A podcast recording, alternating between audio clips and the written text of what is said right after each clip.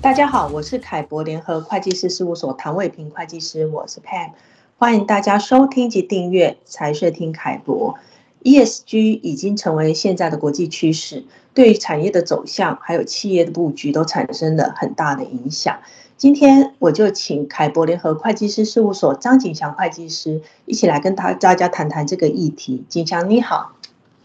，Pam 你好，各位听众大家好。呃，景祥，你先说明一下 ESG 的概念是什么呢？呃，其实 ESG 可以简单理解为利用环境、社会以及治理三个面向来评估及期提升企业永续经营的能力，特别是温室气体排放的议题，在各国陆续提出二零五零净零排放后，让 ESG 的重要性与日俱增。那台湾主管机关对 ESG 的态度是怎么样呢？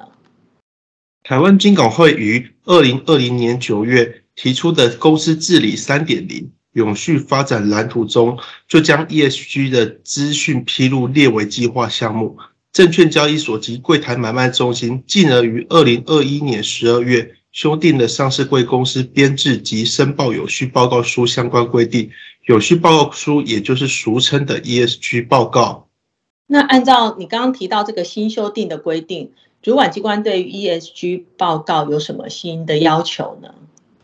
按照最新的规定，从今年开始，上市柜化工业及金融保险业需增加披露 ESG 报告中的资讯，而且部分增加披露的资讯还必须经会计师出具意见书，而且要求呃应编制永续报告书的上市柜公司需建立永续报告书编制及验证之作业程序。并纳入内内部控制制度中。另外，自二零二三年度起，也就是明年，实收资本额达二十亿以上的上市柜公司，均应编制及申报永续报告书。针对温室气体排放的议题，金管会也于今年三月时提出了上市柜公司永续发展路径图。订定上市柜公司温温温室气体盘查资讯揭露时程，最终目标为所有上市柜公司完成温室气体盘查及查证，并与财务报表的范围一致。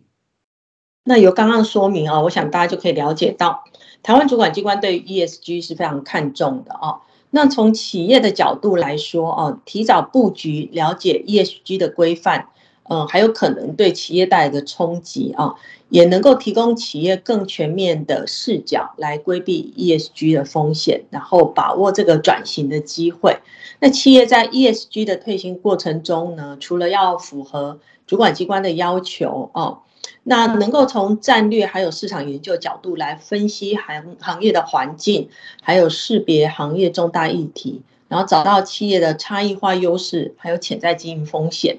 那进而来制定中长期的发展策略规划啊，这些都是企业思考未来如何永续经营的方法啊。